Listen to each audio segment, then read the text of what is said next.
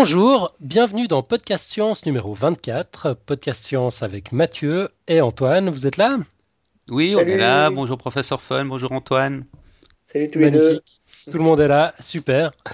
Alors, on, bah, on a plein plein de choses à dire cette semaine. On va peut-être commencer par un petit point sur la visite euh, du CERN. Donc, la date a été fixée. Ça aura lieu le, samedi 9 juillet à 14h. Vous, vous pourrez être là les deux? Oui. Euh, moi, normalement, oui. Oui, oui, oui, oui, oui, on sera là. Ah, extra. Donc pour la première fois, on sera réunis les trois ensemble. Plus, euh, bah, plus euh, la, foule en délire. Donc on a, il y a 24 places. Euh, au total, on a déjà 17 personnes qui se sont inscrites, juste parce qu'on a, voilà, on, l'a évoqué à l'oral la semaine dernière. On a un petit peu échangé sur, sur Facebook et Twitter.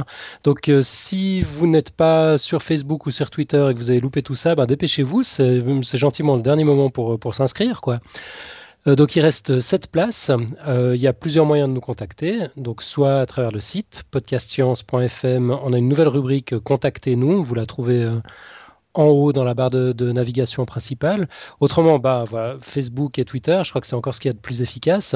Facebook.com slash podcastscience tout en, tout en un mot, ou twitter.com slash podcastscience là aussi tout en un mot. Puis autrement, on a un, on a un mail, donc podcastscience at gmail.com. Euh, puis au pire, ben, si, si vous n'êtes pas sur tous ces trucs-là, c'est que vous devez, être, euh, vous devez être un ou une amie proche qui a un de nos numéros de téléphone, donc n'hésitez pas. Donc ce sera le 9 juillet à 14h. Le ouais, donc c'est un samedi. On a la possibilité de manger sur place ensemble à midi, ça coûte 10 francs suisses, sinon tout le reste est gratuit. Euh, bon, bah, ce genre de détails, je pense qu'on aura le temps de, on aura le temps de voir encore. Mais je, suis vraiment étonné à la vitesse à laquelle sont parties les places. Quoi. Ouais, c'est dingue. Hein. Là, euh, bah, ça fait une semaine qu'on a, qu'on a évoqué euh, la chose et déjà 17 inscrits. Quoi. Ouais, c'est, euh, ouais, pas tant, mais je, crois que c'est vraiment le genre de truc, il faut, il faut avoir un prétexte. Quoi. Hum, mais, mais bon. Pour ceux qui sont dans la région, et puis ouais, là, là vous allez venir des quatre coins de l'Europe. Hein, on a Camphis aussi qui veut venir. Oui, Camphis, lui, lui, va traverser toute la France pour, pour arriver. Ouais, ouais. Il bah, faudra qu'on lance un appel pour, euh, pour s'organiser pour des logements éventuellement. Mhm. enfin, là aussi, on a le temps de, on de, s'organiser d'ici là.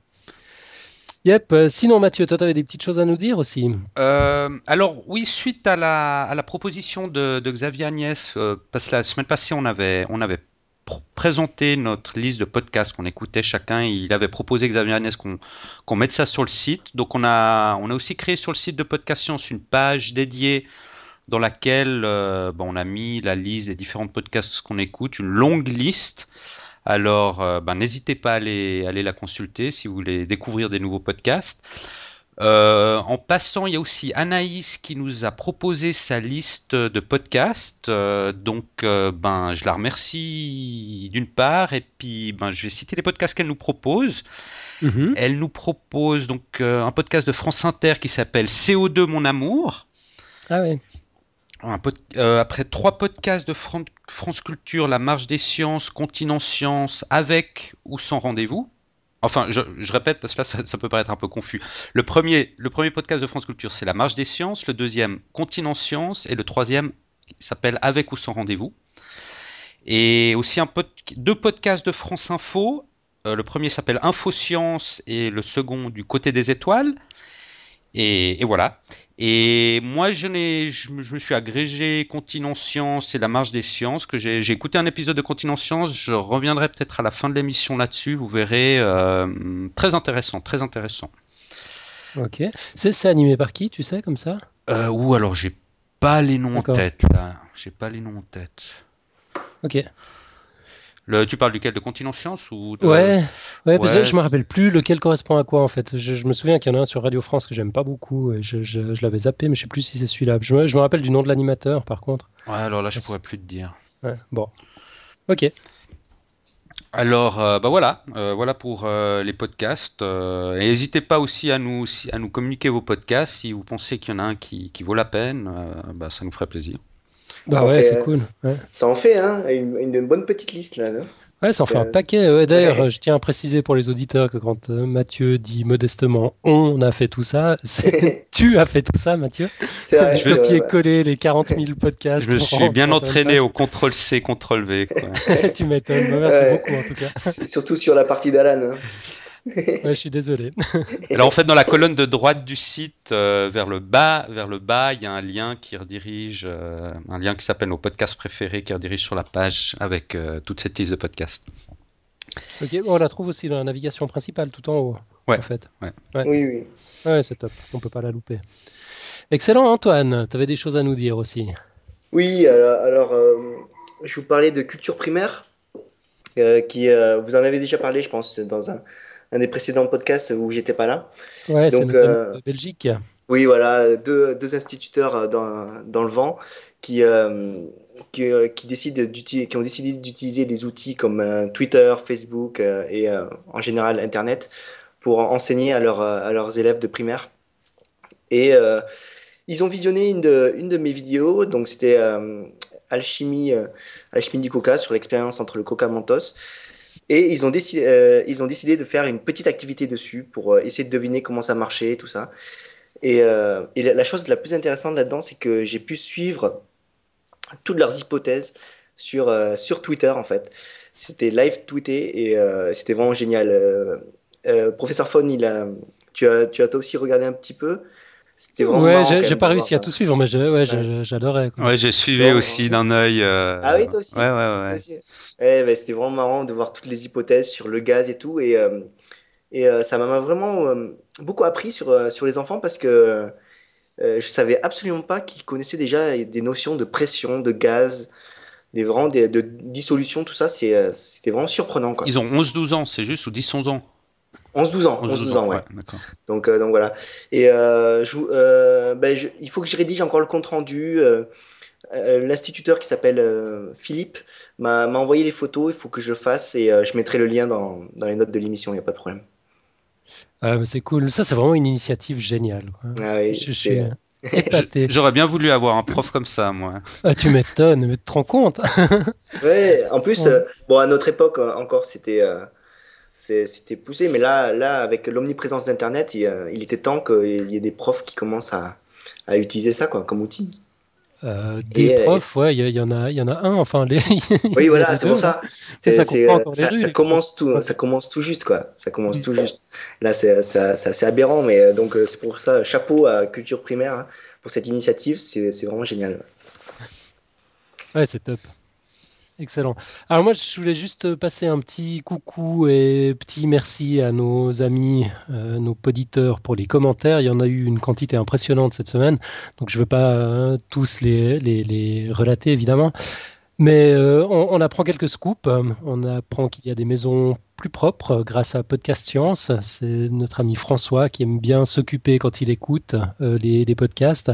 Puis qui a tellement aimé Podcast Science qu'il les a tous rattrapés depuis le, le premier épisode. Du coup, sa maison est nickel du sol au plafond et son jardin aussi. Je sais pas combien d'heures on accumule finalement. euh, Ouais, on a bien, Ouais, on doit s'approcher à 24 heures, hein, je pense. Ouais, une journée entière. Ouais, ouais, ouais. Tu te rends compte, 24 heures de nettoyage, là. Je peux imaginer que la maison soit propre comme un sous-neuf. Euh, D'ailleurs, François toujours nous indique que, l'effet muesli est à l'origine de l'envahissement de son jardin par les gros cailloux. Ce que tu as confirmé, je crois, Antoine. Oui, oui, euh, euh, c'était un des exemples que j'avais en tête, mais que je n'avais pas donné, et euh, il a tout à fait raison. et donc, je l'ai mis en commentaire et tout, et franchement, c'est bien vu, c'est bien vu. Et j'adore la réaction, la réaction des poditeurs quand, quand c'est pertinent comme ça, c'est c'est vraiment génial, quoi. Ouais, c'est chouette. hein. Bon, là, Mm. t'as as eu de la chance avec ton poditeur. Moi, j'en ai eu moins avec le mien. C'est Schmox qui nous en- a posé une bonne, qui se demande comment se comportent les bulles de champagne en apesanteur. tu parles d'une question vache. Ouais, ça c'était la, la grosse question. Quand je l'ai vu, j'ai dit oui, je laisse le professeur Fun répondre parce que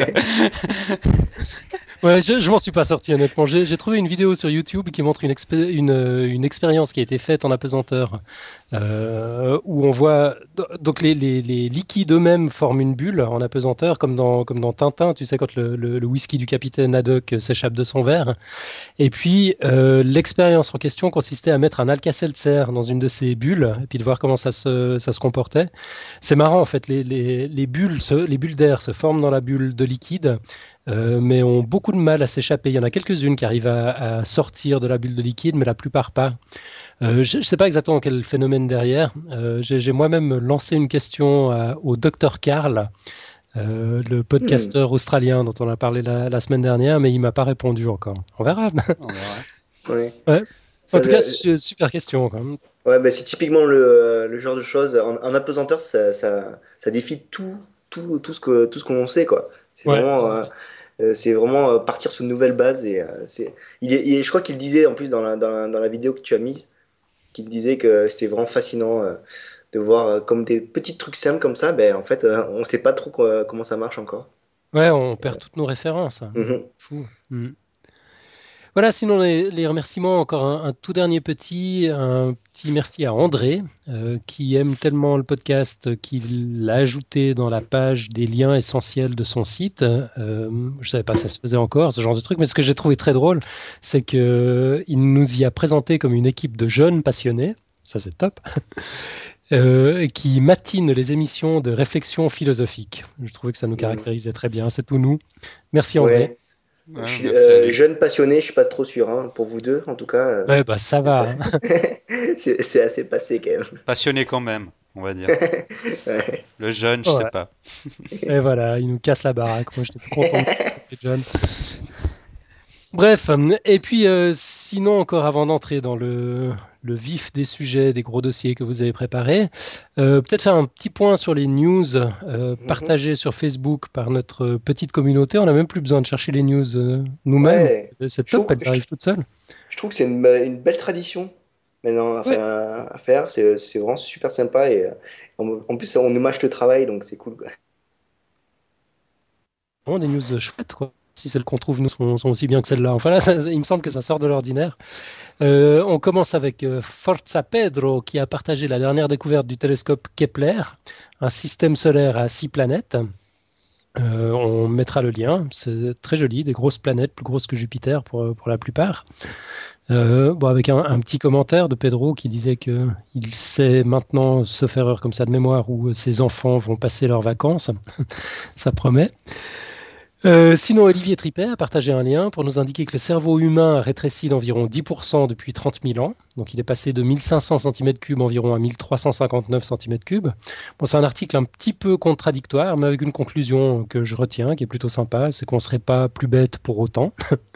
Ça me plaît bien. Pourquoi tu dis contradictoire? Parce que dans l'article, euh, en même temps, euh, il y avait une, explication potentielle du plus gros cerveau euh, des, humains il y a 30 000 ans parce qu'ils devaient être plus intelligents, enfin ils avaient besoin d'être plus intelligents parce qu'ils ne pouvaient pas bénéficier de l'intelligence collective. C'est-à-dire qu'il y a 30 000 ans, on ne vivait pas encore en communauté de manière sédentaire.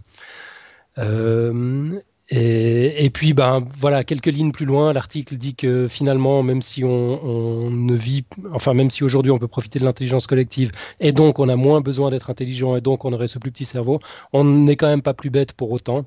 Donc voilà, un poil, un poil contradictoire. En fait, je crois qu'on n'en sait pas grand-chose, c'est ça le. J'avais lu cet article aussi. J'ai trouvé intéressant aussi la comparaison avec le chien-loup et le loup. Visiblement, le chien-loup a aussi un cerveau un peu plus petit que le loup parce que voilà le, chien est beaucoup plus sociable et donc euh, bah, voilà il bénéficie aussi d'une certaine manière d'une d'une, je sais pas si on peut appeler ça d'une intelligence collective, mais il bénéficie d'une sociabilité que n'a pas le, loup. Et, Ouais, en fait, c'est vrai que tu n'as pas besoin de penser à tout finalement. Tu n'as pas besoin de penser en même temps à bouffer, à ta sécurité, à dormir, à protéger tes petits, parce que voilà, il y a, y a, y a quelqu'un qui s'en occupe. Moi, j'avais vraiment pas vu ça comme ça. J'avais vu ça plutôt comme une optimisation du cerveau après. Ah ouais. Ouais, comme euh, ben, par, par, par, rapport au chien, là, comme vous disiez, euh, le chien, c'est c'est celui qui a eu un contact avec, euh, avec, avec l'être humain, donc il a dû apprendre de nouvelles choses, et elles, sont, elles sont compressées dans... Enfin, pour moi, c'était ça, c'était compressé dans, dans, un cerveau plus petit, plus efficace, tu vois. Ouais, les données compressées. ouais, c'était ma façon de voir la chose, en fait. Donc, ouais, euh, t'as passé une semaine à faire des zips pour essayer. c'est pour ça. pour essayer de faire des backups. et, voilà. et, donc, euh, je suis assez. Euh, non, non, mais c'était vraiment super intéressant. En plus, mais il y a juste un truc qui m'a fait tilter aussi dans l'article. C'est la comparaison avec le cerveau de l'homme de Néandertal, qui avait donc une masse musculaire plus importante. Ouais. Et donc, qui devait, être, qui devait avoir besoin de plus de matière, pour, matière grise pour le contrôler. Mhm. Mhm. J'ai trouvé ça assez, euh, assez farfelu. Ouais, moi aussi, un peu tiré par les cheveux. Ouais, c'est. Euh, donc, euh, faut, faut, voir, faut Voilà, mais enfin, moi je retiens juste la conclusion. On n'est on est pas plus bête pour autant. Ça, ça me plaît bien. Ok, sinon euh, Xavier Agnès, alors lui c'est carrément lâché avec, euh, avec les liens, euh, il y, y, y, en a tellement. Euh, il a commencé avec euh, une histoire intéressante, le corps intact de trois enfants Inca inhumés il y a 500 ans à plus de 6000 mètres d'altitude au sommet d'un volcan argentin. Euh, donc ils avaient été retrouvés quasi intacts en 1999, en 1999, et puis aujourd'hui leurs corps sont exposés dans un musée argentin. Euh, ce qui fait un peu scandale sur place d'ailleurs, parce que la, la, communauté, enfin les descendants de la communauté dont ils sont issus trouvent, estiment que c'est pas c'est pas leur place. Mais voilà, article très intéressant aussi publié sur sur nos textes. Donc évidemment, on, trouve tous les liens euh, sur ces articles, euh, non seulement sur notre page Facebook, mais également dans les notes de, l'émission d'aujourd'hui. Euh, toujours Xavier Agnès qui a partagé les nouvelles vidéos d'Hubert Reeves, du Big Bang au vivant, euh, ainsi qu'un article super intéressant sur la formation des premières étoiles après le Big Bang. Vous avez eu le temps de les regarder, vous, les, les vidéos d'Hubert Reeves? Pas encore, moi je n'ai pas, pas, encore eu le temps. Pas encore, j'ai lu l'article par contre, euh, mm -hmm. sur ces nuages de gaz là. Euh... Ouais, qui fait que les étoiles viennent en cluster, en fait, ouais. à la place de, de naître individuellement. Ouais, exactement. Ouais, drôlement intéressant, j'ignorais totalement ça. Euh, Xavier Agnès, toujours, qui nous partage une BD que j'ai trouvé absolument géniale avec des gluons gluants pour expliquer le fonctionnement du LHC. Elle était géniale cette BD, je l'ai ouais. lu aussi. C'est vraiment, euh, vraiment, super. C est, c est, bon, je ne sais pas si on comprend forcément beaucoup mieux le fonctionnement du LHC après l'avoir lu, mais au moins c'est un bon moment. Non, on comprend en tout cas un peu mieux de quoi sont constitués les atomes ou les noyaux mmh. des atomes. C'est vrai. Oui, oui, non. Non, c'était bien sympa. Voilà, puis dans ce match du partage de liens sur notre page Facebook, Olivier Tripet n'a pas abandonné la partie, il est remonté au filet de manière spectaculaire, puis a partagé euh, une version du LHC à, monter soi-même, pardon, sous forme de guide de montage IKEA, et ces fameux guides euh, qui nous prennent la tête, il manque toujours une vis à la fin. Voilà, on peut, créer son propre LHC. Euh, Xavier, évidemment, ne pouvait pas en rester là, donc retour à, la, à, la, à sa frénésie avec un lien euh, qui fait le lien justement entre la suite de Fibonacci et la beauté des plantes. Euh, super intéressant, ça aurait pu être un, un, un article de Mathieu, ça. Ouais, mais d'ailleurs, j'y ai pensé une fois ou l'autre, je vais faire un sujet là-dessus, sur les suites de Fibonacci et le nombre d'or. Mm -hmm. C'est un truc qui m'intéresse assez, moi. Euh, voilà, je l'aurais parié. donc voilà. Euh, notre match sur Facebook s'intensifie avec un lien d'Olivier Tripet sur un article de Paul Jorion euh, qui franchement donne un peu mal à la tête, euh, qui s'interroge sur le réalisme scientifique dans le contexte de la physique quantique. Euh, où bah, la, perception est limitée finalement, et puis toute la, la problématique de la validation d'une hypothèse par, par l'expérience trouve ses limites. honnêtement, j'ai pas lu l'article jusqu'au bout. Il est très long, très prise de tête. Ouais, je l'ai lu, mais faudrait le lire vraiment tranquillement et prendre une demi-journée ouais, une demi-journée pour comprendre parce que c'est costaud. Hein. Exactement, c'est vrai, il faudrait pouvoir ne penser à rien d'autre et puis euh, ouais, décortiquer ça comme on décortique un texte de philo en réfléchissant à chaque phrase.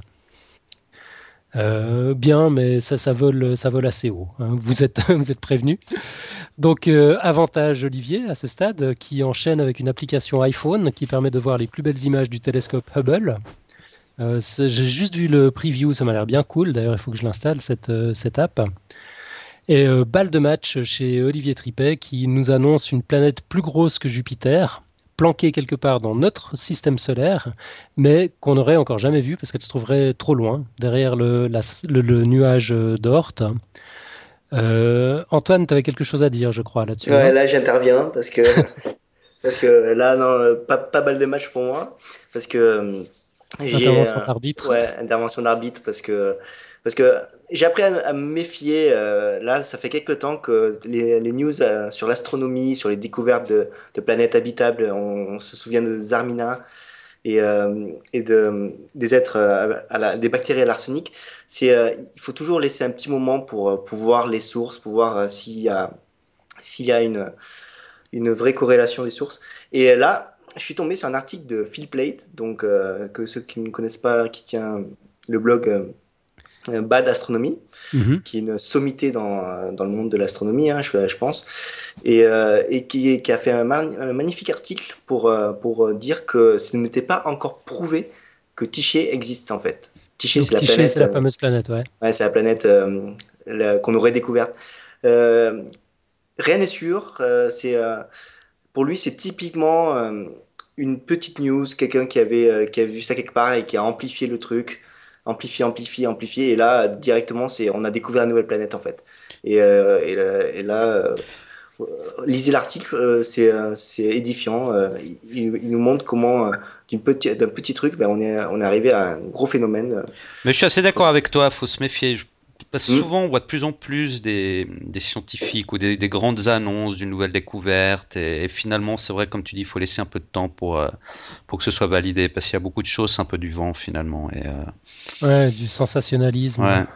Oui, c'est. euh, Non, mais en plus, c'était parti d'un d'un bon truc. Ils avaient, euh, ils avaient vu que Neptune et Uranus avaient une, une trajectoire un peu bizarre. Donc, euh, ils ont essayé de, pla- de, de plaquer les, les télescopes vers, vers ce nuage pour voir. Et, mais euh, donc, ils ont déduit qu'il y aurait peut-être euh, une grosse planète euh, là, mais rien de sûr encore. Rien de sûr. Voilà, voilà.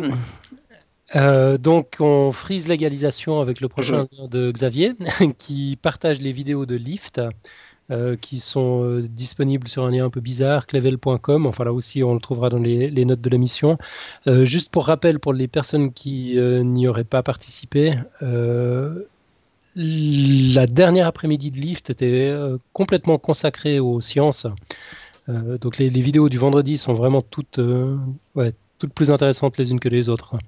Je recommande particulièrement celle de Claude Nicolier, qui raconte ses souvenirs dans, dans l'espace. C'était ouais, touchant, émouvant, magnifique. Donc, LIFT, Ouais. pour ceux qui ne connaissent pas, c'est une conférence qui a eu lieu à Genève il y a, il y a deux, trois semaines, non? C'est ça ou bien... Euh, ouais, ouais, ouais, C'est début, le 5, début 7 février? Ouais. Ouais. Ouais, il y a deux semaines. Hmm. Hmm. Voilà, et puis alors finalement, dans cette, euh, euh, lutte, ce magnifique match, euh, avantage Olivier, avec un dernier lien super intéressant qu'il a posté ce matin, où on apprend que le kilogramme est la seule unité de mesure qui n'ait pas encore été mappée sur une constante. Donc la, la référence officielle, c'est un kilogramme étalon en platine et en iridium, enfermé dans un coffre super sécurisé à Sèvres, en France. Et puis l'article parle du projet Avogadro, euh, qui cherche à établir combien d'atomes contient un kilogramme, histoire qu'on se rappelle de la valeur exacte du kilogramme si jamais euh, cet étalon officiel euh, venait à disparaître du coffre. Je, je m'étais jamais posé la question. je trouve ça, je trouve ça épatant. On a, on a qu'un seul kilogramme officiel en fait. Hmm. Cool. Donc voilà, lien, lien intéressant qu'on trouvera également dans, dans les notes de l'émission. Voilà pour, pour les petites news. Euh, du coup, on peut enchaîner avec les, les dossiers que vous avez préparés. Euh, Mathieu, tu as, un dossier qui va faire des étincelles cette semaine. Ouais, c'est une belle transition, dis donc. euh. Joli. Oui, c'est- je vais essayer de tenter d'expliquer comment se produisent les éclairs. Alors, euh, bah pour commencer, ce qu'il faut savoir, c'est qu'il y a entre, 30 entre 40 et 50 éclairs qui ont lieu sur la Terre chaque seconde, et 70% d'entre eux se concentrent dans les zones tropicales. Alors, de manière générale, euh, on voit qu'il se produit, lorsqu'il y a un éclair, il se produit une séparation des charges électriques dans, les nuages, lorsque, lorsqu'un orage s'approche. Et on voit que dans la partie supérieure des nuages, il y a des charges positives qui s'accumulent, et dans la partie inférieure des nuages, euh, on a des charges négatives qui s'accumulent. On, verra un peu plus en détail euh, ça plus tard, mais là, je fais juste un peu une présentation générale. Les charges négatives qui s'accumulent dans la partie inférieure du nuage, ce qu'elles font, c'est qu'elles induisent une charge positive sur la surface terrestre. D'accord? Donc on se retrouve un peu avec euh, trois zones. Il y a une zone de charge positive en haut des nuages, une zone de charge négative dans le bas des nuages, et nouveau une zone positive sur la surface terrestre. Bon, on sait que les, charges de signes opposés s'attirent, le plus et le moins s'attirent. Donc lor- lorsqu'on a une force d'attraction en zone de charge différente qui est trop élevée, il se produit généralement une, une décharge, un rayon ou un éclair. Ça, c'est un phénomène électrique classique. Mhm. Euh, et et donc, donc, quand on a un éclair, ce qui se passe, c'est que les, les charges positives voyagent vers les négatives et vice-versa afin de se neutraliser. D'accord? Le problème qu'on voit dans le cas des éclairs euh, lors d'un orage, c'est que normalement, il ne peut pas se produire de décharge dans l'air parce que l'air est un isolant électrique. Alors, on voit qu'on a un peu une contradiction, parce qu'on a quand même des éclairs, malgré que l'air soit un isolant électrique. Et, Ils n'ont pas dû lire la théorie. et pour résoudre ces contradictions, en fait, il a fallu attendre assez tard, 1992, euh, euh, date à laquelle un scientifique russe euh, qui s'appelle Alexander Gourevitch proposait une explication. C'est qu'en fait, les nuages recevraient, alors là je vais être un peu énigmatique, on va voir un peu plus tard, mais les nuages recevraient une aide provenant de l'espace pour déclencher la décharge électrique euh, qui correspond aux éclairs. Alors, l'électricité subventionnée. Alors, qu'est-ce qui se passe exactement? Comment ça fonctionne exactement, euh, l'électrification des nuages? Euh, le procédé de séparation des charges dans les nuages, ce qu'il faut savoir, c'est qu'il n'est pas compris complètement par la communauté scientifique. Il n'y a pas un consensus encore là-dessus. Mais la théorie avancée actuellement, la plus probable, est la suivante. Lorsqu'il y a un orage qui s'approche, il se produit euh, de forts courants d'air chaud ascendant qui entraînent les petites gouttes d'eau qui constituent les propres nuages vers le haut. On a l'air chaud qui monte et les petites gouttes d'eau qui se trouvent dans les nuages euh, sont, attirées vers le haut du nuage. En ces gouttes d'eau se refroidissent rapidement de plusieurs dizaines de degrés au-dessous du 0 degré Celsius. À partir de là, il y a deux cas qui peuvent se produire.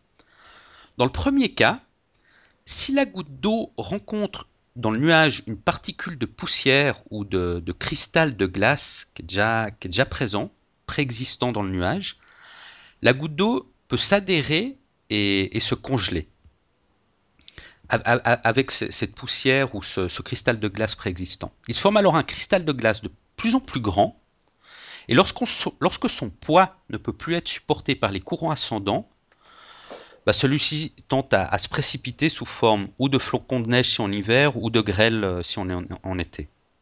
D'accord? Ça, c'est le premier cas. Dans ce cas-là, on n'a pas d'éclair. Le deuxième cas, c'est là, qui, c'est là on va voir où il peut y avoir une apparition d'éclair. Euh, parce que dans certaines occasions, lorsque, lors de la friction ou du frottement de la goutte d'eau qui, qui, qui est élevé par les courants ascendants. Donc lorsqu'il y a un frottement de cette goutte d'eau avec une particule de poussière ou un cristal de glace préexistant, dans un certain nombre de cas, il n'y a pas toute l'eau de la goutte qui s'adhère euh, au cristal préexistant. Il y a une partie de la goutte qui peut survivre individuellement et qui, et qui se convertit en un minuscule cristal de glace indépendant. Lors du frottement initial qu'il y a eu, il y a un transfert de, charge qui peut avoir, qui, peut avoir lieu. C'est-à-dire la goutte d'eau transformée en cristal de glace minuscule acquiert une charge positive, et vu sa taille très petite, elle continue d'être entraînée par les courants ascendants vers le haut du nuage. Le flocon de grêle, lui, qui, qui, était déjà présent dans le nuage, lui acquiert une charge négative, et dû à son poids, il a tendance à occuper la zone inférieure du nuage. Donc avec le temps, la zone supérieure du nuage se, charge positivement via ces petites gouttes d'eau cristallisées chargées positivement, alors que les, parties plus grosses chargées négativement, les particules plus grosses chargées négativement s'accumulent dans la zone inférieure du nuage proche de la Terre. Et la proximité des charges négatives du nuage avec, le sol induisent un autre phénomène. La Terre est considérée comme un conducteur électrique. Donc c'est-à-dire que les charges électriques qui se trouvent en son sein peuvent se déplacer facilement. Mhm. Donc, étant donné que les charges opposées s'attirent, la présence des charges négatives dans la partie inférieure du nuage induit une zone de charge positive sur le sol de la Terre, juste au-dessous du nuage. Donc finalement, on se retrouve avec deux zones, comme je l'ai dit avant, où, s'accumulent des charges positives d'une part au sommet du nuage et d'autre part sur le sol, alors qu'au milieu ou dans la, partie inférieure du nuage se trouve une zone de charge négative. Mhm. Donc ça, c'est la situation actuelle, et on voit qu'il y a un champ électrique qui est créé dans le nuage, entre les charges positives du haut du nuage et les charges négatives euh, du bas.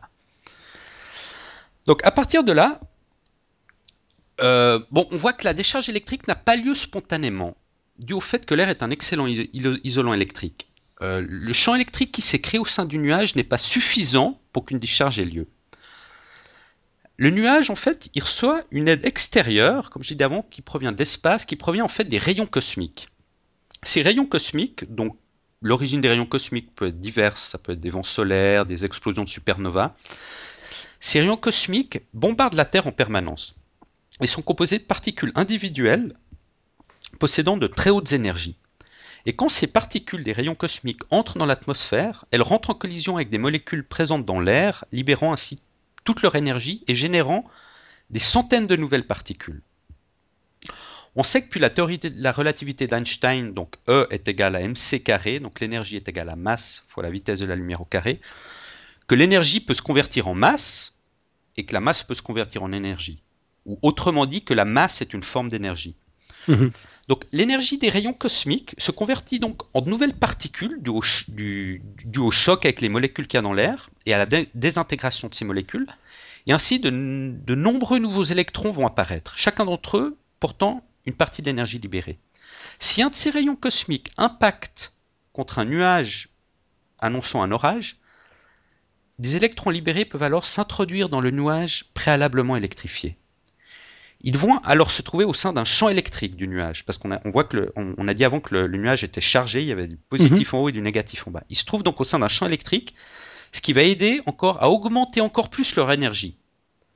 Donc grâce à ces rayons cosmiques au champ électrique du nuage, un phénomène de génération en cascade d'une avalanche d'électrons a, lieu, accompagné d'une amplification de leur énergie.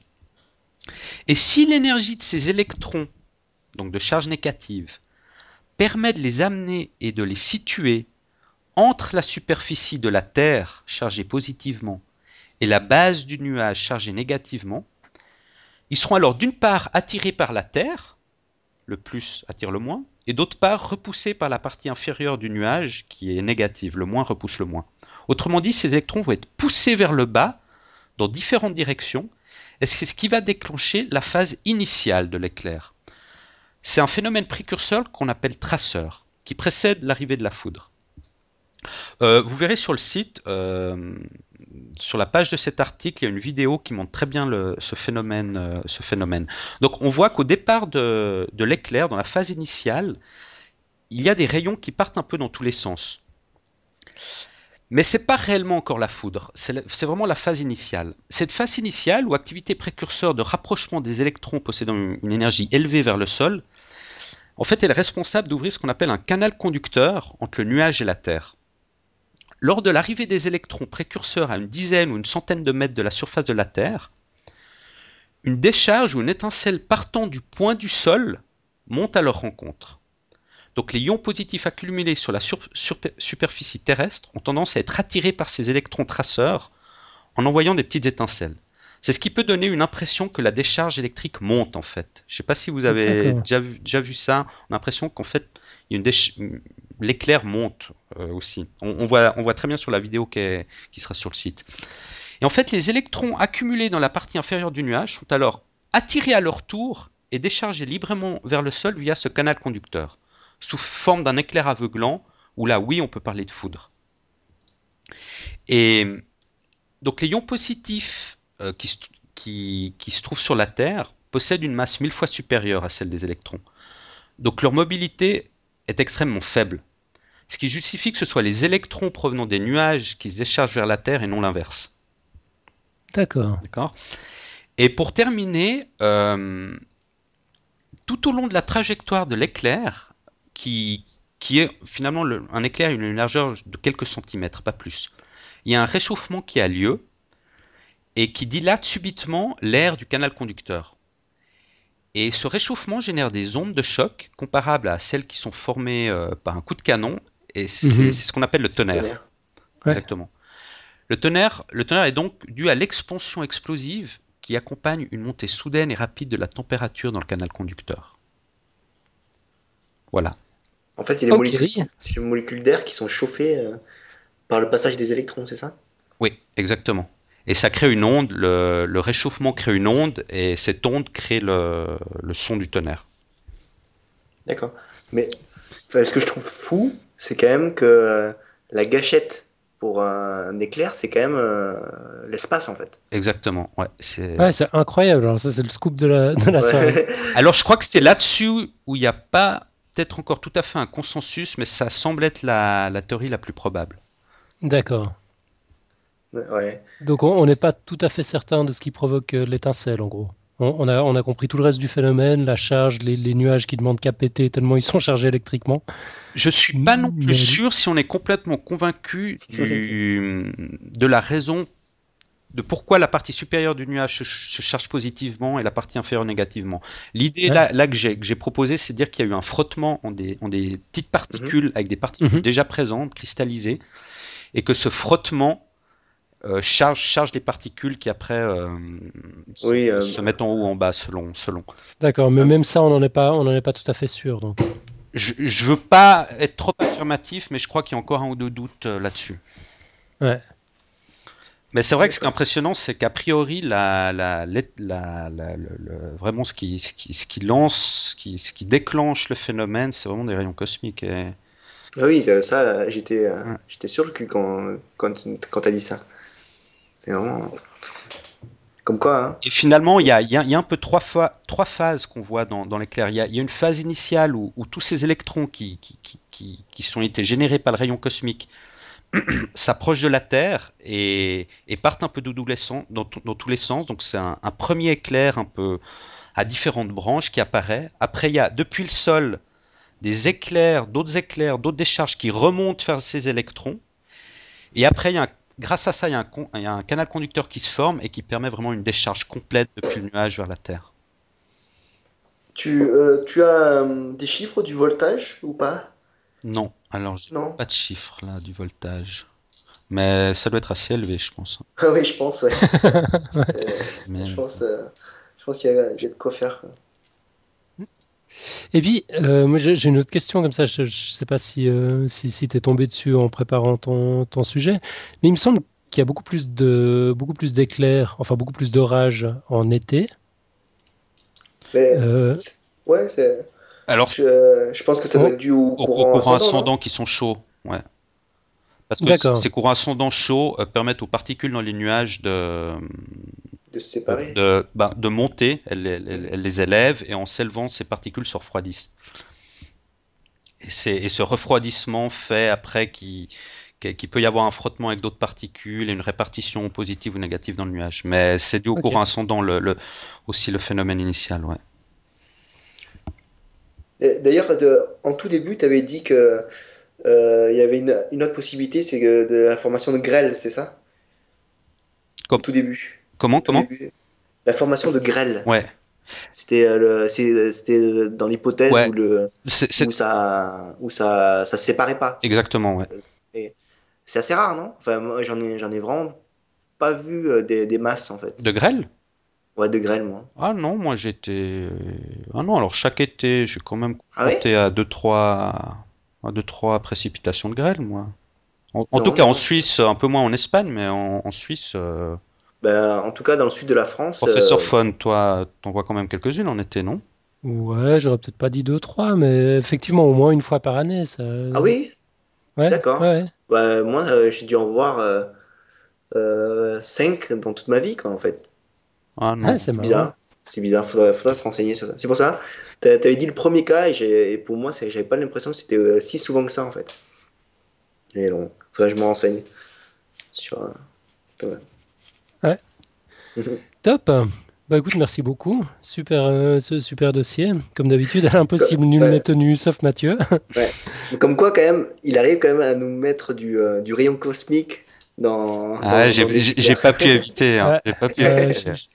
Je, pensais qu'on partirait dans les plasmas là, mais non, en fait, c'est dans les rayons cosmiques. Pour être honnête, j'étais autant surpris que vous euh, pour les rayons cosmiques. Hein. Je, quand, j'ai décidé de faire le dossier, euh, j'avais pas du tout conscience que les rayons cosmiques intervenaient dans le phénomène.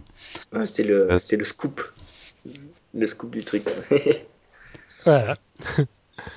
ok, Antoine, toi, tu nous as aussi préparé quelque chose Mhm. Sujet, sujet piquant, si j'ose. ah, là, tu es très en forme pour les petites transitions. Ouais. oui, en fait, sujet assez piquant parce que je vais vous parler euh, de l'acupuncture. Donc, euh, tout a commencé, euh, en fait, il y a quelques mois. J'étais en train de discuter avec le professeur Fon et je, t'avais appris, je me rappelle, que mon père était médecin spécialiste de l'acupuncture. Mhm. Et toi, non familier de, de la pratique, tu pensais que c'était vraiment que poudre aux yeux et effet placebo, tout ça. Ouais, j'ai poussé des cris de sceptique, et dont, je suis bien revenu d'ailleurs. Ouais. Mais depuis, tu vois, je, me suis fait la, promesse solennelle de pondre un petit dossier pour euh, lever le voile sur cet art millénaire chinois. Donc euh, là, on, un art ou une science alors? Ah, vous allez voir, vous allez voir.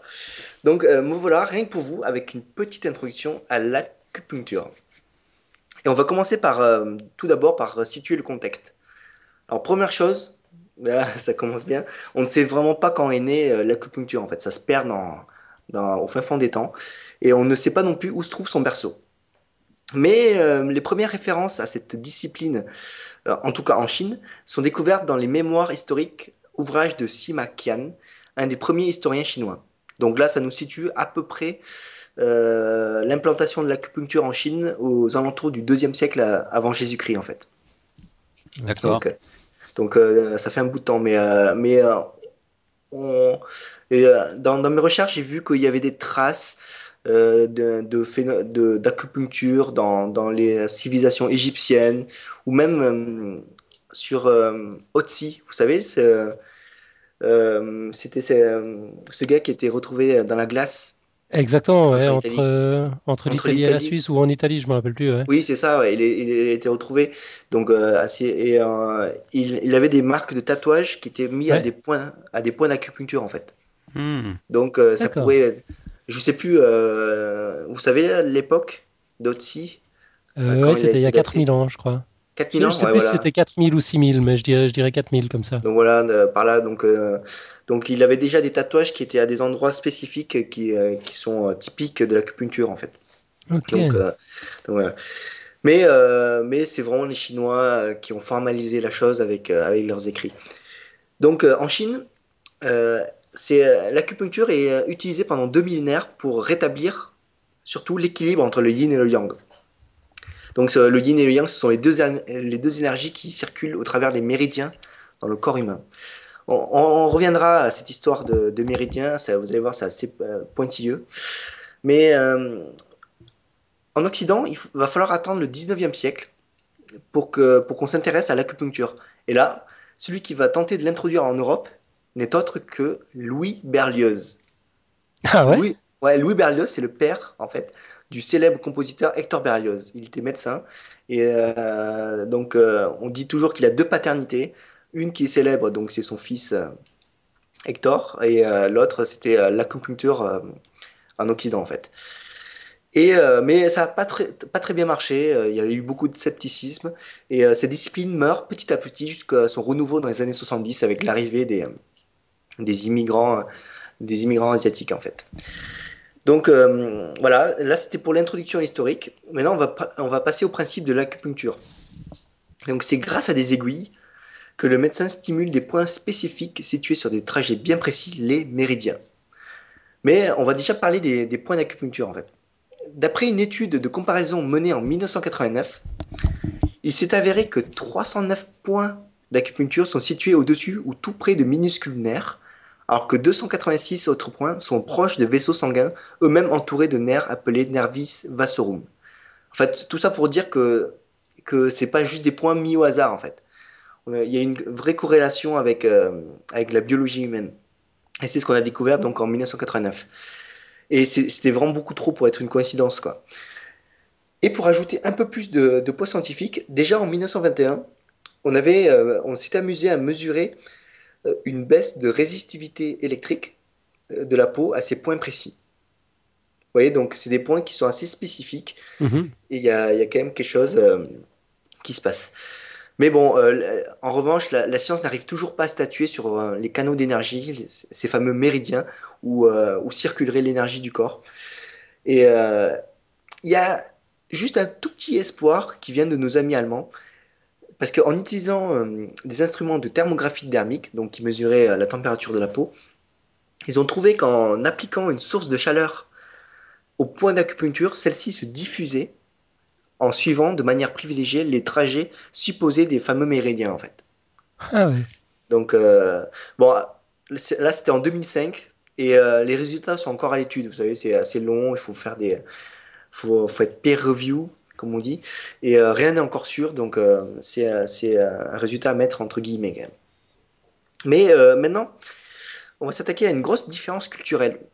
Si en Orient, comme je l'ai dit, l'acupuncture est utilisée principalement pour réguler les déséquilibres du corps humain, comme mhm. troubles du sommeil, migraines ou nausées, ben, en, Occident, elle est aujourd'hui principalement utilisée dans un but analgésique, pour supprimer la douleur.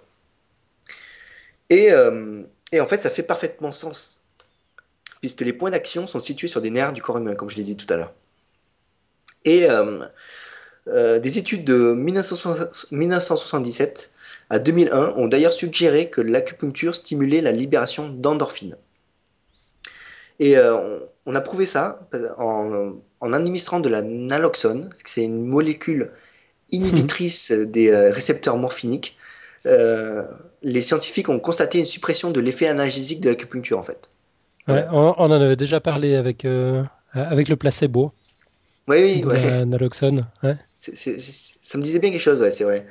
Et euh, donc voilà, donc l'acupuncture, elle, en fait, elle permet une libération de l'endorphine, ce qui fait, ce qui fait cet effet analgésique en fait. Donc Là, ces, études, quand même, de 77 à 2001, ça fait, ça fait un paquet d'études qui, qui appuient donc l'hypothèse de l'action neuro-hormonale de l'acupuncture. Mais maintenant, il y a un autre mystère qui, qui vient juste d'être levé, c'est la division de la population humaine en deux catégories, en fait. Il y a ceux qui sont réceptifs et ceux qui ne le sont pas à l'acupuncture, en fait. Là, ça, ça, pose quand même un petit souci si on veut propager euh, la pratique, en fait. Alors, euh, en, mais dès 90, on a étudié deux populations de rats. L'une qui était réceptive à la stimulation de points d'acupuncture et l'autre non. Donc euh, en fait, j'ai lu un, petit peu, euh, un petit peu l'étude. Donc c'était pas des points d'acupuncture en fait. Hein. C'est euh, c'est un phénomène que chez les rats que je connaissais pas du tout. vous connaissiez le tel le tel shift? Non. Non. Non. C'est en fait Ouais, euh, shift, il faudrait que je vérifie le, terme. C'est euh, c'est quand il, un, un, rat a une, un stimulus euh, douloureux, en fait, il a un réflexe qui lui fait remuer la queue très vite. Vous voyez Ok, ouais, je connaissais pas. Ben, moi, je connaissais pas non plus. Et le truc, c'est qu'ils ont, ben, ils ont essayé de trouver des points grâce à l'acupuncture. Donc, ils ont piqué un peu des, des rats. Et ces points-là, pour les rats qui étaient réceptifs, ben, en fait, ils, il ralentissait le, rythme de, balancement de la, de, la, de la queue, en fait, pendant le stimulus douloureux. Donc, euh, donc, effet analgésique. Effet analgésique. Et euh, donc, ils ont divisé ces rats donc, en deux populations, ceux qui étaient vraiment réceptifs et ceux qui ne l'étaient pas. C'est vraiment comme ça. Et, euh, mais après avoir injecté aux, aux, rats non réceptifs de la déphénylalanine, DLA, qui est une molécule qui inhibe les enzymes qui dégradent les opiacés, ils sont, euh, ces races sont ensuite rentrées. Attends, attends, on aurait dit un sujet de votation suisse que tu viens de dire. C'est une molécule qui inhibe les effets. Ah oui, que, oui désolé, c'est une molécule qui inhibe les enzymes qui dégradent les opiacés. Donc les opiacés. Inhibe euh, les enzymes qui dégradent les opiacés, d'accord. Qui inhibe les enzymes qui, euh, qui détruisent morphine, tout ce qui est analgésique en fait. Ouais, ouais. Et en, en, injectant ça, ils sont ensuite totalement rentrés dans la catégorie réceptif en fait. Donc il n'y avait plus qu'une catégorie. Et euh, donc euh, euh, les scientifiques en ont conclu que pour la réceptivité, réceptivité à l'acupuncture, c'est tout se joue encore dans des différences hormonales entre les personnes. Certaines sont plus, plus de, ont plus d'enzymes de, qui dégradent les opiacés, ou ça dégrade plus efficacement. Et c'est pour ça que ça marche de plus ou moins bien suivant les personnes. D'accord. Donc, en conclusion, sans être entièrement confirmé, l'efficacité de l'acupuncture pour traiter la douleur est quand même de plus en plus crédible. Maintenant, euh, il y, a, quand même quelque chose, euh, là, il faudrait que j'en parle. C'est dès 1972, il y a eu un timbre euh, chinois, un timbre chinois, je vous mettrai en illustration, à l'effigie d'une opération chirurgicale à cœur ouvert qui, qui se serait passée sous anesthésie par acupuncture. Mais bon, euh, là, c'est vraiment, là, sur ce coup, c'est, euh, là, c'est, euh, je, pense plutôt que c'est un peu une propagande, un peu vraiment très. Là, il va falloir vérifier les sources. Hein. Il va falloir vraiment vérifier. J'ai, regardé anesthésie, acupuncture, Il y a eu des cas, mais c'est jamais de la, c'est jamais de l'acupuncture tout seul. Il y a, il y a toujours ben, un anesthésiste avec, hein. et, et c'est jamais vraiment pour pour la douleur elle-même. C'est sur, c'est surtout pour rééquilibrer le corps après en post-opération, quoi.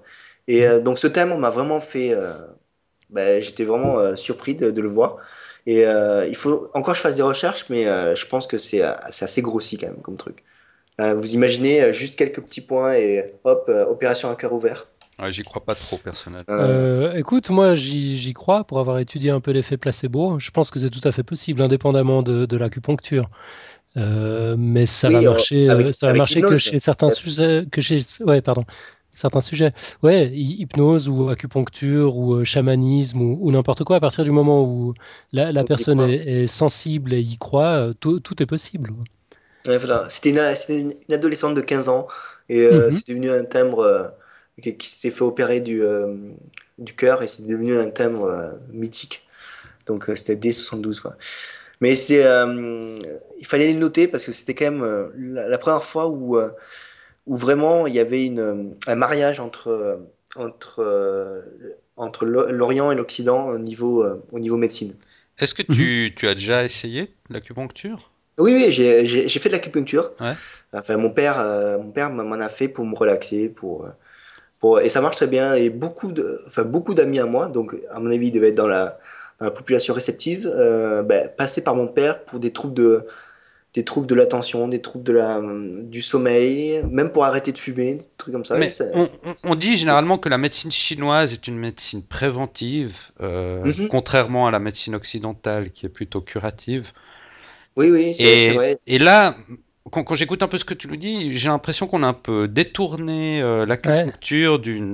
d'un côté préventif à un côté curatif finalement. Ah oui, totalement, totalement, parce que euh, ben, en France, euh, en, enfin en Occident, ben, la plupart, comme je l'ai dit, c'était vraiment euh, à but analgésique, alors que c'est, euh, j'ai étudié ça, c'est 5 à 10% juste des, des actions en, en, en Orient, en Chine.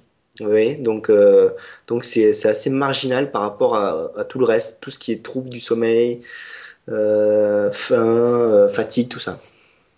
Mmh. Donc, voilà. Mais, mais comme, comme le disait un, un petit article, que j'ai bien aimé la formulation, l'acupuncture est donc passée de l'empirisme oriental à la rigueur scientifique occidentale. Et, euh, et, en fait, je, je, trouve que les deux ne sont pas totalement incompatibles tout le temps. Donc c'était cool. Ouais, pas toujours, effectivement. Ouais. donc, euh, donc voilà. Ça aurait pu faire euh, la, la côte de l'émission. On aurait pu te la réserver, celle-là. ah non, non, non. Non, mais, euh, non, mais au début, j'étais chagriné parce que ben, j'ai commencé à faire le, le, dossier, à prévoir. Donc, je suis pas totalement neutre dans l'affaire quand même, parce que mon père est, est acupuncteur. Et, et toutes les premières sources que je, je regarde, c'est oui, la computer n'est pas efficace, son efficacité n'est pas prouvée, tout ça. Et, euh, et, en fait, non, si on creuse et tout, il faut vraiment voir. Là, les, euh, euh, les, les, scientifiques sont, on va dire, euh, prévenants. Mhm. Ils, sont, ils essayent de, de voir, mais c'est pas encore prouvé, mais on verra bien avec, euh, avec le temps. Ouais. Mais moi, j'ai l'impression que l'ambiguïté vient du fait, bah, comme tu le disais Mathieu tout à l'heure, qu'on a, on, on, a complètement euh, récupéré la technique, on l'a détournée de sa, de sa vocation originale. Et puis finalement, on, on s'attend à ce que ce soit une espèce de, de, de cure universelle, ce qu'évidemment, ça n'est pas. Quoi. Et, oui, quelque chose de miraculaire, ouais. miraculeux. Et, exactement, une, une pana, ouais, la, la, la panacée. Mm -hmm. euh, évidemment, face à des attentes pareilles, euh, n'importe quelle technique ne peut que, que, de, que, décevoir finalement. Mais si, si on la remet dans son contexte, euh, c'est vrai, moi, tu, tu m'as ouvert les yeux sur, euh, sur l'acupuncture. J'étais convaincu euh, que, ouais, que, que c'était un de ces trucs euh, qui, qui fonctionnait que grâce au, au placebo. Et du coup, tu as titillé ma curiosité. Je me suis, je me suis renseigné un peu, euh, documenté. J'ai vu qu'il y, y, a effectivement des tas d'études sérieuses qui indiquent que mmh. ça marche très bien. Pas, pas pour tout, mais euh, c'est pas les chiffres du placebo. Euh, on, ouais, les, oui. les, résultats de, de l'acupuncture sont, sont, bien supérieurs aux fameux 30% du, du placebo. Euh, ouais, d'ailleurs, il y, a plein d'études sur le sujet dans un, dans un livre que je suis en train de lire. Enfin, je m'éternise à, le lire. C'est un de ces trucs que j'ai dû commencer au printemps dernier, puis j'ai toujours pas fini. C'est mon livre de chevet. Je lis un paragraphe, je m'écroule. euh, donc, euh, c'est bientôt mon compagnon depuis une année. Je sais pas, j'en ai peut-être déjà parlé. Thierry Janssen. Euh, le, le, titre est un peu nul, ça s'appelle La solution intérieure, euh, mais le, le, livre est vraiment génial. C'est un médecin occidentale, mais qui est vachement intéressé par toutes les, par toutes les techniques alternatives et puis la médecine, euh, enfin les approches orientales en, en, général. Puis il les décortique toutes les unes après les autres hein, en s'appuyant à chaque fois sur des, sur des études euh, documentées. Mhm. Donc il y, y, a une rigueur scientifique dans la, dans, dans la démarche. et puis effectivement, il a, il a plein de trucs à dire sur, sur, sur l'acupuncture qui, qui, ouais, qui, qui, marche, comme tu l'as dit, quoi, dans toutes sortes de, contextes. Puis lui, il a, une, il a une hypothèse par rapport au méridien, parce qu'il a, il a souligné comme mhm. toi que pour la, la science occidentale, c'est une notion qui est encore un peu floue. Euh, d'ailleurs, tout ce qui touche aux énergies, etc., c'est pas très, c'est pas encore très net, quoi. Mais euh, euh, lui, sa, son hypothèse, je sais pas si quelqu'un l'a étudié puis, puis l'a creusé. Il, revient en fait au, développement embryonnaire euh, où les, on, a trois couches de tissu qui se forment successivement. Euh, se, faire comme ça de mémoire, c'est l'exoderme, l'endoderme et le mésoderme. Je ne me rappelle plus lequel est lequel. Euh, mais l'une de ces couches va finalement donner euh, la peau et puis euh, et, mhm. les organes euh, les, organes qui sont plus près de l'extérieur du corps une autre les organes internes et puis le, la dernière plutôt le, squelette et, ces choses là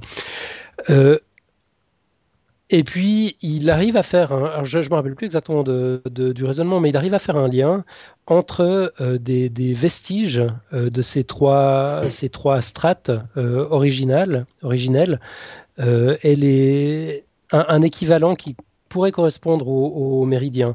Donc il y a ça d'une part, et puis de l'autre côté, pour tout ce qui est yin et yang, euh, et cette recherche d'équilibre entre ces deux, ces deux énergies contradictoires, qu'on retrouve dans la médecine chinoise, mais qu'on retrouve aussi euh, dans, dans, la philosophie ayurvédique indienne et, ce genre de choses, mhm. il fait un comparatif avec le système sympathique et parasympathique au, au, niveau du, du système nerveux humain.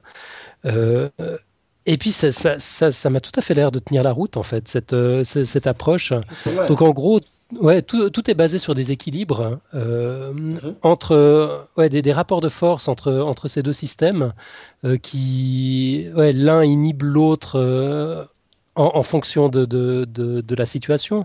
En gros, on en a un qui nous permet de, nous reposer, de digérer, de récupérer, et puis l'autre qui nous permet de mobiliser nos forces pour faire face à, un danger. Et puis effectivement, il suffit qu'il y ait un déséquilibre entre les deux, puis on, est mal, quoi. Euh, et donc lui, il fait un rapprochement entre le, yin et le yang, et puis ces deux, ces, deux équilibres. Euh, biologiques qui sont observés et reconnus par, euh, par, par la science occidentale. Euh, enfin, j'ai trouvé ça euh, très convaincant. Il en parle beaucoup mieux que moi. je crois que je vais mettre les références du livre et je vais me dépêcher de le finir et, d'essayer d'en parler mieux. Euh, ouais, drôlement intéressant en tout cas. Drôlement intéressant d'arrêter de voir l'acupuncture comme une espèce de, ouais, de, de, panacée, de la replacer dans son contexte et puis de, de s'apercevoir que voilà, dans ce contexte-là, ça, ça, marche très bien. Ça marche très bien, ouais. Mm. Cool, cool. excellent.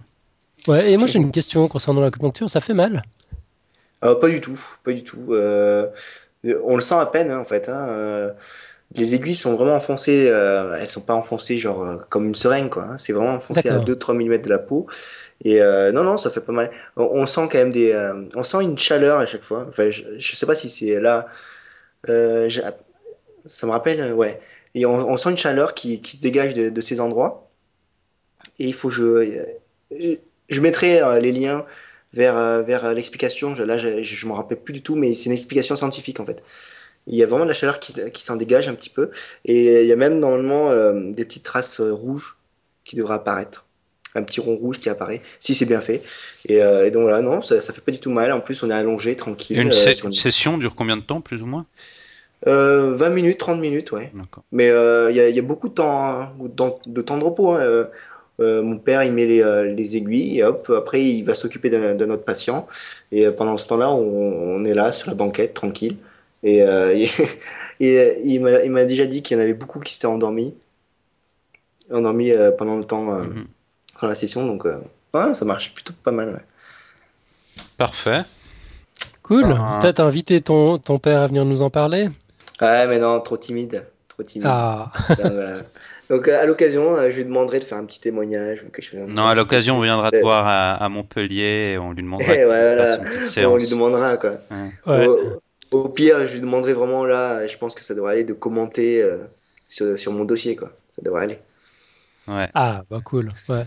Ouais, autrement, moi, je me, je me sacrifie, je me dévoue. Je viens faire un- Tu vas pas essayer Ouais, ouais, ouais, je viens faire un, un live reportage. dans, dans la salle du, du docteur, quoi. Excellent. Donc voilà. Euh, ok, peut-être juste dire encore une chose euh, concernant ton dossier. Euh, on a la Oui. chance de le voir illustré par Lucie, Oui. euh, Lucille cette semaine. Donc voilà, ceux qui n'y auraient encore pas songé spontanément, il faut vous précipiter sur le site. Elle, super elle est cool. vraiment super marrante. Très courte, mais très efficace. Et c'est le genre de truc qu'il y a euh, partout dans, dans, dans la salle d'attente de, mon- père, en fait. Plein de vrai? le- Ouais, ouais, il y a, y a un dessin, il y a un dessin avec un. Enfin, il y a un tableau avec un dessin. C'est un. Il a reçu ça pendant, euh, lors de sa remise de diplôme. Et c'était euh, un mec qui. euh, et on le voit, mais genre euh, percé de partout par les, par les aiguilles. Et euh, il y a, il y a une patiente euh, dans la salle d'attente un, un peu angoissée qui lui demande ça fait mal? Il fait non pas du tout pas du tout. Et, euh, et, c'est le genre de trucs euh, qui font bien rigoler. Et, et je pense que je lui montrerai ce dessin de Lucille. Et il va adorer. C'est un peu le même esprit. C'est vraiment super. Et Excellent.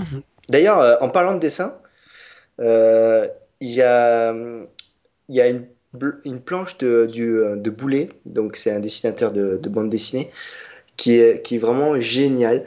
Euh, je vous la mets en, en lien. Et en fait, il, il- avait une application sur iPad.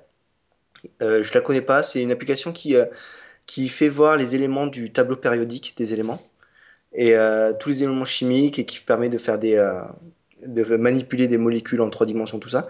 Il s'amusait Ouais. ça, il s'amusait à ça pendant des, pendant des heures. Et euh, en fait, il s'est posé la question, mais euh, pourquoi on ne remplacerait pas l'astrologie, la numérologie, tout ça, par quelque chose basé sur les éléments chimiques qui s'appellerait la chimiologie? Et euh, ça, ça- ça donne vraiment une planche vraiment super, avec des jeux de mots, avec des, euh, avec des, euh, avec des éléments chimiques. Donc, bon, il faut être un, peu, un petit peu euh, scientifique pour comprendre, mais, euh, mais ça, ça va quoi. Un petit exemple, d'ailleurs, euh, qui m'est personnel, euh, c'est. Hop, je retrouve la planche. Oui. Alors, moi, je serais carbone. Pourquoi carbone? Parce que vous avez des affinités avec les oxygènes. Vous êtes ouvert et sociable et pouvez réaliser de très jolies choses sous la pression. Ah, joli. Joli. Et euh, donc euh, voilà, et, euh, et je, je dis que je suis carbone parce que j'ai beaucoup d'affinités avec les oxygènes, vu que ma chérie s'appelle Ode et que je l'appelle souvent O2, vous savez, dioxygène. Ah ouais. Oh. C'est- mon petit, euh, c'est mon petit bol d'air. Voilà, c'est le genre de Bon, choses. ça, c'est notre devoir pour la semaine prochaine. Il faut qu'on trouve notre signe chimiologique. Chimiologie. on, va, on, va, on va définir notre signe chimiologique. Ouais. Euh, ouais, je trouve ça vraiment marrant. Plein, et, euh, euh, je trouvais ça marrant. Et ça, oups, et ça, ça change des, euh, de l'astrologie, la numérologie et tout ça. Parfait. On a eu une petite coupure là, je crois, mais c'est pas grave. Quoi. Professeur Oui. Fun, t'es avec nous? Euh, ouais, ouais, moi je suis là. Ouais.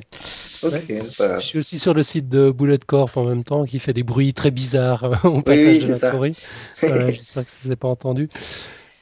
Ok, donc euh, on arrive gentiment au bout de l'émission. Encore juste reste- une petite chose. euh, Au sujet de mon dossier sur les éclairs et la question d'Antoine sur le, le voltage, la tension, Euh, j'en ai profité pour regarder. euh, ça peut atteindre 100 millions de volts. Ah, ok. Et en ampères, tu, tu sais? Euh, non, là, j'ai pas. En watts, Mathieu. Non, mais en fait, c'est parce que, oui, la tension, oui, mais c'est des ampères qui tuent. Ouais, c'est les ampères qui tuent.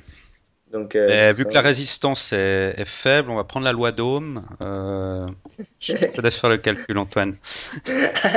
ah, d'accord, tu me refiles le boulot, c'est ton dossier, c'est ça? C'était un peu. Quoique la résistance faible, peut-être pas tant que ça, si l'air est justement un isolant. Euh, Alors, deux secondes. Alors, euh, hop.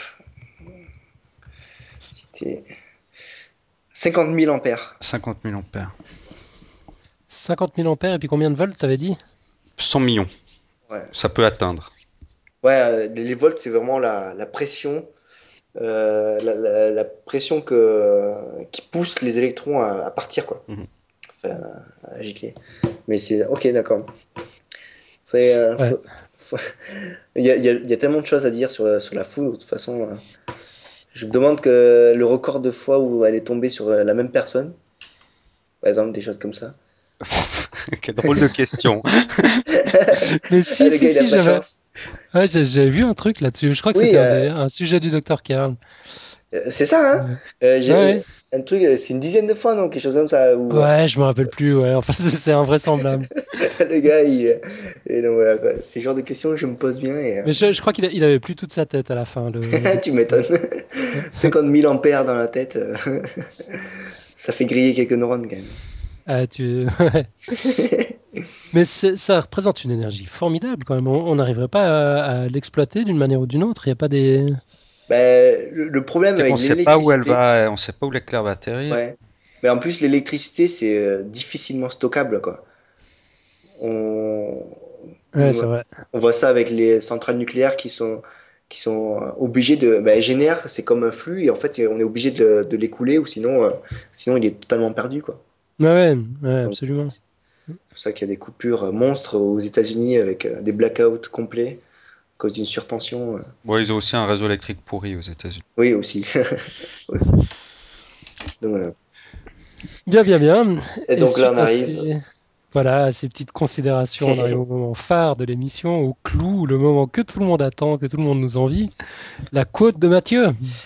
Oui, euh, une belle quote aujourd'hui. Je vais la remettre un Ah. petit peu dans son contexte. Euh, euh, J'avais parlé au début de l'émission que Anaïs nous avait partagé un certain nombre de podcasts, Mhm. dont Continent Science, et j'ai écouté un, un des derniers épisodes de Continent Science qui parlait de la vie et de l'œuvre du mathématicien français Joseph Fourier, un grand grand mathématicien qui a donné son nom à plein de choses en mathématiques, entre autres aux séries et transformées de Fourier Mhm. Très utilisé dans le traitement du signal. Donc euh, tous les jours, quand vous allez sur Internet, euh, il y a des transformés de Fourier qui, sont utilisés sans que vous le sachiez.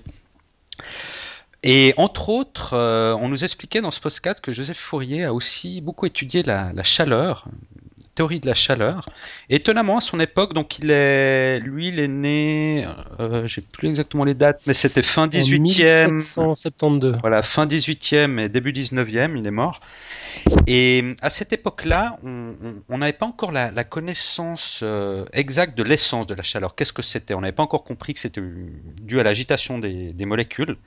Mais par contre, bien qu'il ne comprenait pas ce qu'était la chaleur, il a réussi à élaborer des, des- des équations qui décrivaient comment se transmettait la chaleur et comment elle variait. D'accord? Mhm. donc il a, il a fait tout un travail sur, sur, sur la théorie de la chaleur.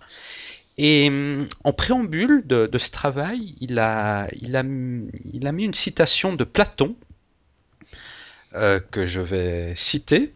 Alors, cette citation, originellement, elle est en latin. Donc, euh, si vous voulez, je vous la dis en latin et je vous la laisse traduire. Être plus difficile. Ça va être un peu plus Ouais, là, on est, on est mal barré. Alors bon, je vais quand même la dire en latin et je la traduis moi après. Euh, alors en latin, c'est et ignem rejunt numeri. Donc ça veut dire même le feu est régi par les nombres. Ah. Ouais, c'est beau. Et ça, c'est donc l'époque de Platon que lui a repris euh, en préambule de son travail. Mais une belle quote, je l'aime bien. Ouais, c'est cool, j'aime bien aussi. c'est vraiment super. Ouais. Enfin, c'est- un peu souvent finalement le, le- le thème de ta quote, quoi. C'est que la science est partout, les maths sont tout- partout. Ah oui, bah oui, j'essaie toujours de prendre des quotes un peu liées à la science. Ouais. Euh, ouais, ouais, bien sûr. Ah ouais. Non, mais c'est bien. Alors moi, j'ai essayé de, de- Enfin, au, moment où tu, tu l'as dite, je l'ai tapé dans Google Translate en, en lui faisant détecter la langue. Mais je sais pas, j'ai dû me tromper parce que là, il a détecté que c'est de l'allemand. il a, il a changé numéri en numérique pour le traduire en français. Voilà. Il y a le latin d'ailleurs dans... Ouais, oui, il y a, il y a latin. ouais. Ouais, depuis, pas, ouais. depuis peu, depuis peu, mais il y a latin. Ah ouais, ouais. Alors, euh, ça nous dit, bon, mon orthographe latine est peut-être pas terrible, mais ça nous disait est le feu, et sont les auteurs du nombre. Pas terrible encore. Bon, ils ont précisé que c'est en alpha. Ouais, il y a encore du boulot. hein. Ouais. bah, chouette. Première quote en latin, ça se fait. Ouais, comme ça on a l'air un peu plus cultivé. euh, on parle Ouais, pas seulement c'est de c'est la première? C'est la première en latin? Euh, je crois, ouais, ouais. ouais, ouais.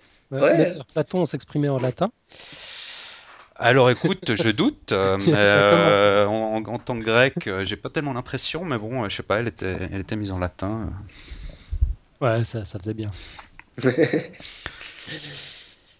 Voilà. Cool. Excellent. Bon, on va peut-être en rester là pour cette semaine. Je crois qu'on on a de nouveau explosé. euh. Notre constante fondamentale de 45 Non, mais- minutes. Hein. Non, mais le truc, c'est qu'en plus, vous avez bataillé contre moi pour euh, rester à 30 minutes. Et, euh, et sincèrement, c'était euh, c'était même pas la peine qu'on est à une heure. On a, encore embêté tout le monde avec des sondages. Enfin, c'était là- c'était une petite obsession. On est à une heure et quelques. Bon. On fait du freestyle maintenant. Oui, mais, euh, mais en plus, je crois que je crois que les gens ils aiment bien en plus. Hein, le fait que, que le podcast il, euh, il, il, il, il- il arrive à l'heure. Ouais, bah là, on a- dépasse largement l'heure. Ouais, hein. Non, bien. Une heure, une heure dix, je pense. 10. Bon. Et est euh, non, C'est pas. encore de grosses critiques. On s'assume. Voilà, cool. Ok, euh, la semaine prochaine, on sera, on sera un peu moins freestyle, on sera un peu plus sérieux. Il y aura une, une fille parmi nous. On a la chance d'avoir une invitée, euh, Lia Rosso, qui est une, euh, une ex-chercheuse euh, de l'UNIL, euh, qui a donc l'université de Lausanne, qui a quitté la recherche pour s'adonner à l'écriture scientifique. D'ailleurs, elle écrit de temps à autre un, article dans Le Temps, un journal prestigieux suisse. Donc, elle aura, elle aura plein de choses à nous dire. Je ne sais pas encore de quoi elle, elle va parler. Elle, elle doit nous préparer quelque chose. Mais je me réjouis beaucoup de la recevoir. Euh, donc, ce sera la semaine prochaine. On va enregistrer exceptionnellement euh, l'épisode le vendredi à la place du jeudi. Euh, mais on le mettra en ligne euh, rapidement, quoi. Donc, il sera disponible le vendredi soir, ou disons plutôt le, le samedi matin. Mhm. Ok, bah on se réjouit. Ouais, bah d'ici là, une excellente semaine à toutes et à tous. À tout bientôt. À tout bientôt, Ciao, ciao. ciao.